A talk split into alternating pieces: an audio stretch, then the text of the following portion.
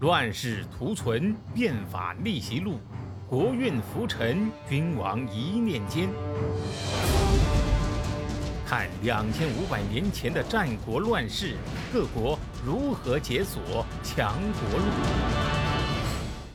每天十五点，西哥为您解码战国史。您呢，听了要是觉得还行，麻烦动动您的小手指儿，戳一下订阅。顺便呢，再关注一下西哥，免得咱有缘人擦肩而过，那不是悲剧了吗？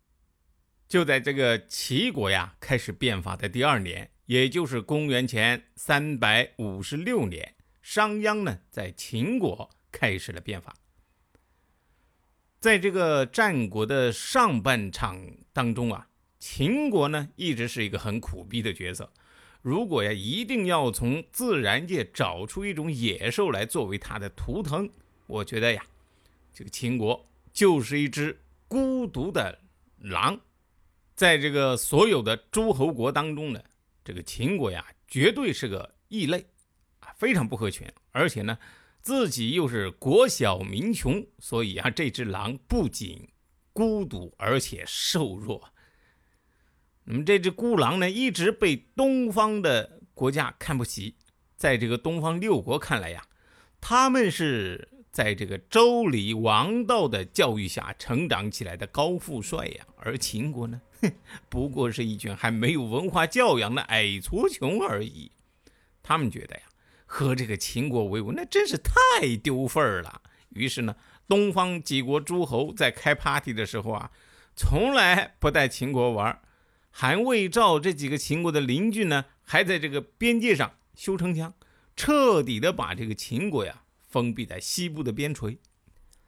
更苦逼的是呢，这只孤狼的边上就是一只大老虎的领地。这只老虎啊，就是战国首霸魏老大。贫穷瘦弱的秦孤狼遇上了身强体壮的魏老虎，每一次呀都被揍的是鼻青脸肿。更要命的是呢，几乎每揍一次，这魏老虎啊就会从秦孤狼身上咬去几块肉。秦孤狼呢也没有其他办法啊，只能是蜷缩到西部角落里边，可怜兮兮的独自舔着自个儿的伤口，默默的养好伤，等待着老虎的下一次血盆大口。短短几年啊，这个魏老大就把黄河以西到这个洛水之间的肥沃良田收入囊中啊，战线呢甚至推到了离秦国的首都不远。你要不是后来这个魏老虎啊心太大，掉头东向，花三年时间灭了中山国，然后呢又和齐楚掰手腕，接着呢又是三晋内部狗咬狗，这才让秦孤狼啊有了喘息之机，躲到一边呢偷偷的休养生息。否则这战国七雄当中第一个被灭的大概率啊就是他秦孤狼了。秦人。这个最早的祖先啊是养马的，一直生活在西部甘肃周边一穷二白的地带啊。你要说那个时候秦国的国情，那就这四个字啊：一穷二白。在这个各个主要的诸侯国当中啊，秦国呢算是资历很浅的。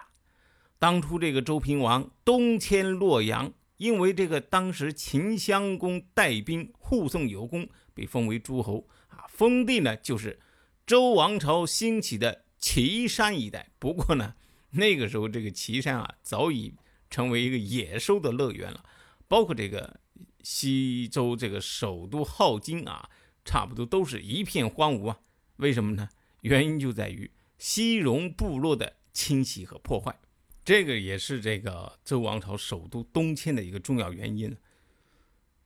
那周王朝把这个秦人呢封到这样一块土地上，等于是只给了一个红头文件啊，没有这个落实实际待遇。你要想把这个政策落到实处啊，那就得看秦国人自己怎么经营了。就像这个上世纪八九十年代的时候啊，嗯，我们有不少的这个部门哎，自己手上没经费，不停的就跟上面要，但是上面也没钱呐，哪有那么多经费给你呀？没办法。但是上面他可以干什么？可以给政策，哎，就是给你一个红头文件，你呢拿着这文件，你下去收钱，哎，管你是上路罚呢，还是直接跑到人家家里面要，上面啊都是睁着眼闭着眼，假装看不见，你收到了那就是你的。秦国人呐，拿了这个红头文件，不埋怨，不气馁，撸起袖子就干了。他们是大战四方，揍的周边的犬戎部落实在是吃不消了，竟然呢，最终都躲的是无影无踪。老秦人呢，就是在这样的野蛮环境中，哎，练起了一身的好肌肉啊，把自己呢硬生生的练成了拳王泰森。啊，硬是在这个非洲大草原一样的地方建起了一个国家。等到了这个秦穆公的时候呢，他呀任用百里奚变法，推行仁政，哎，善待百姓，学习周礼。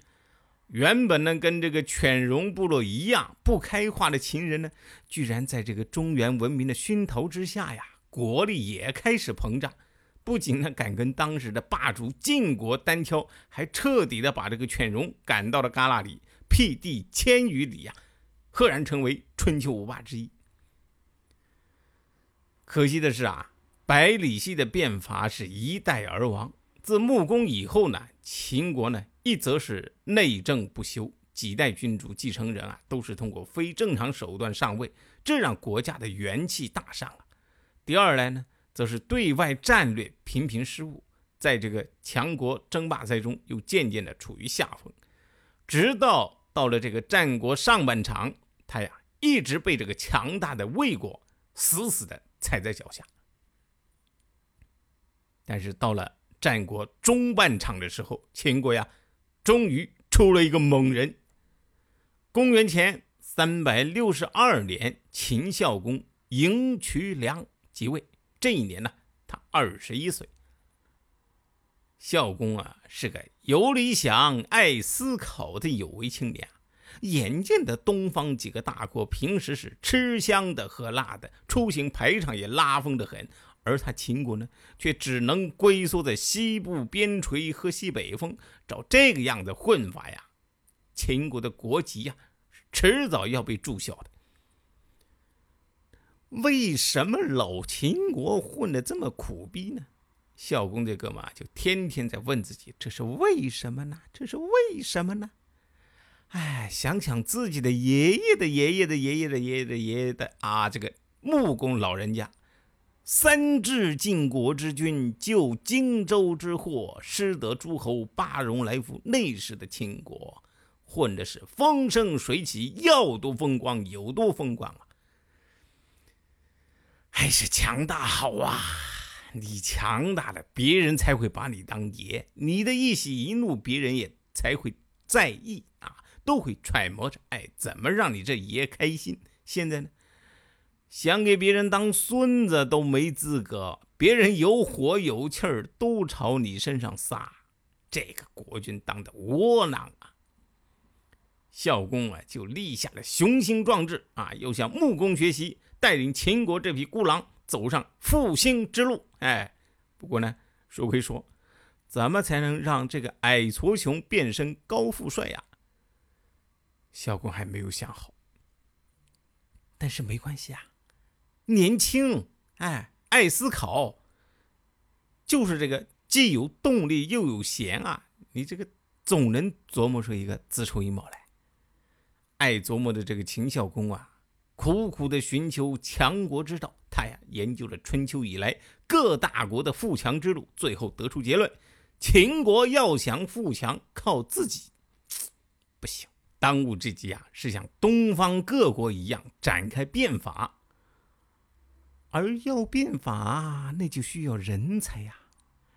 哎，秦孝公想了一年，终于想清了自己主政秦国该干什么。公元前。三百六十一年，他呀发出一道求贤令，高调向全天下招募人才。